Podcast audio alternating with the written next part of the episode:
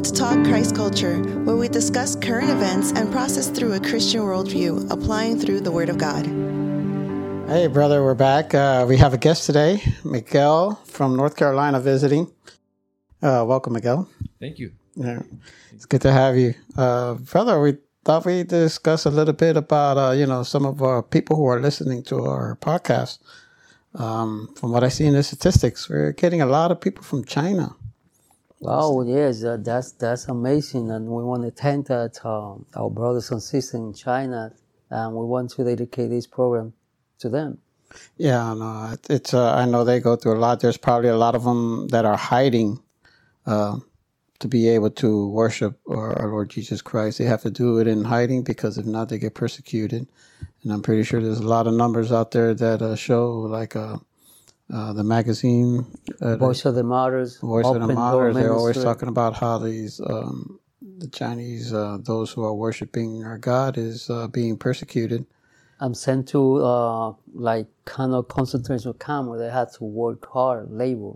Yeah, That's that's pretty sad. I mean, we take our we take our worshiping here for granted, um, and we kind of forget those over there. And uh, yeah, we wanted to take a day to uh, to be able to pray for those over there who are listening and those who we hope that will be able to spread the message, uh, spread the gospel over there some more. Um, I know it's easier said than done, but One, one thing that is amazed me is that uh, here in, in America, when people ask you to pray for them, you ask them, what do you want me to pray for? They will say, please pray that I can get a better job, the house that I, that I want, my dream vacation, my dream. uh, And, but, you know, our brothers and sisters that are being persecuted, they only pray, they only ask for pray that we pray for them that they have faith and they don't uh, deny Christ in the moment of crisis and when they're being persecuted. uh, it's like anything else. We, we should learn from that.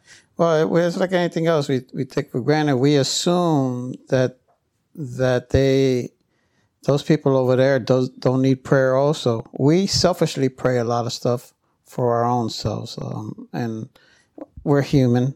And I guess we don't normally call God until we need something, and it's always until we need something uh, or that we're in trouble that we reach up. And thank God that He can reach he can reach down farther than we can reach up.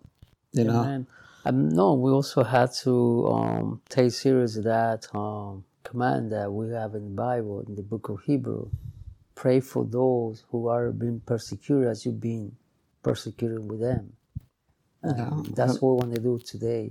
To uh, just to take a moment to acknowledge that while we have freedom here to worship, we have the freedom to have how many Bibles we want, what kind of version of the Bible we want, but our brothers and sisters in those places, they don't, they, they are not allowed, even though they want to have a Bible, sometimes it's hard for them to have a Bible because if they find them with a Bible, they can go to jail. yeah, um, you know, and, and it's funny because even even in North Carolina now, there's a lot of Asian. Uh, the the community is growing over there. I mean, um, I know. That's a mission field over there for Miguel Angel. Yes, yes. Uh, how many? How many?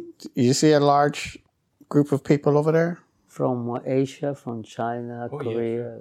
Yeah, I, I'm praying right now because my English is not good, but I'm praying to God to give me the gift of tongue. So uh, I think I'm very well. No, we appreciate it. I know that uh, when uh, But absolutely, we have to pray for the um, all uh, missionary around the world. Yeah, So we have to pray for them. Uh,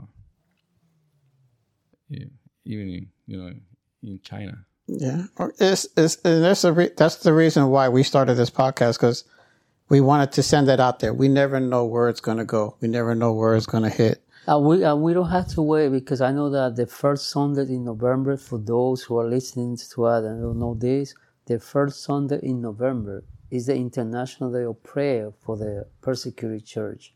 But you don't have to wait for that day to pray for our brothers and sisters that are being persecuted. Daily, we need to pray for them because they are in, our, in need of our prayers. Right. And, and, you know, again, we're talking specifically today for China. Again, again for those that we're, we're seeing, we're getting a, a, lot of listeners there. But now we have them all over the world. And I'm pretty sure uh, in Ukraine, we have a lot of them that are running for their lives right now um, because they know they're going to get persecuted.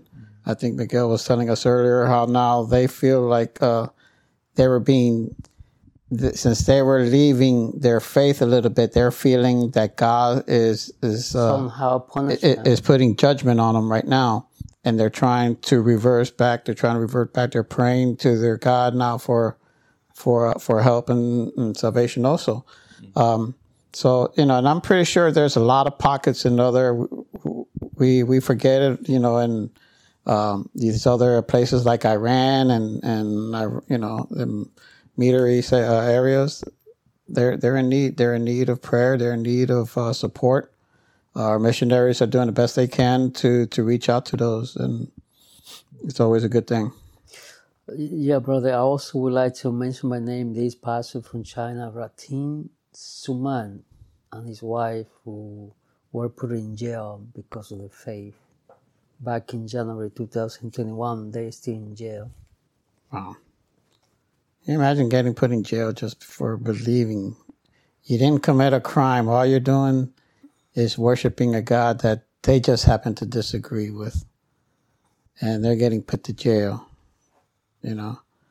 Uh, and and sometimes they they're killed. Sometimes they're even uh, they're, they're, they're actually. As killed. we approach uh, Resurrection Day, you know that there's a day that most Christians die around the world.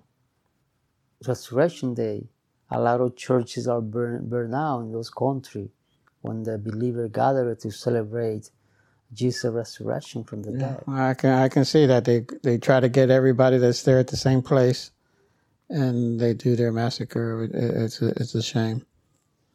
Well, we want to thank you, those brothers and sisters, uh, especially in China, that are listening to us right now, and we just want to pray for them brother. Yeah, absolutely. And then you know, I'll start, and if you want to add in something else, um, please do.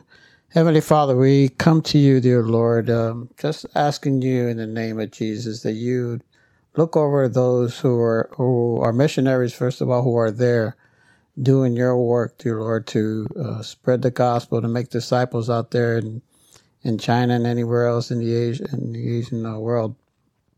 Dear Lord, we know it's a, it's a, it's a tough job.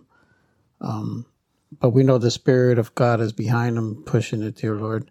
And um, as well, we pray for, for those who are listening, uh, those who decide to convert to Christianity, to follow you, Jesus. We know it's going to be hard on them to make that decision because they will have to go against their family, their communities, their tradition, and everything to follow you. But like you always say, dear Lord, if they want to follow you, we got to take up the cross. And it's easier said than done from where I'm sitting, dear Lord, because uh, I'm, I'm living in the United States where everything is more tolerable. But over there, they have no no such thing, dear Lord. And we pray that uh, you know that the government there will ease up on our on our Christian brothers and sisters, dear Lord.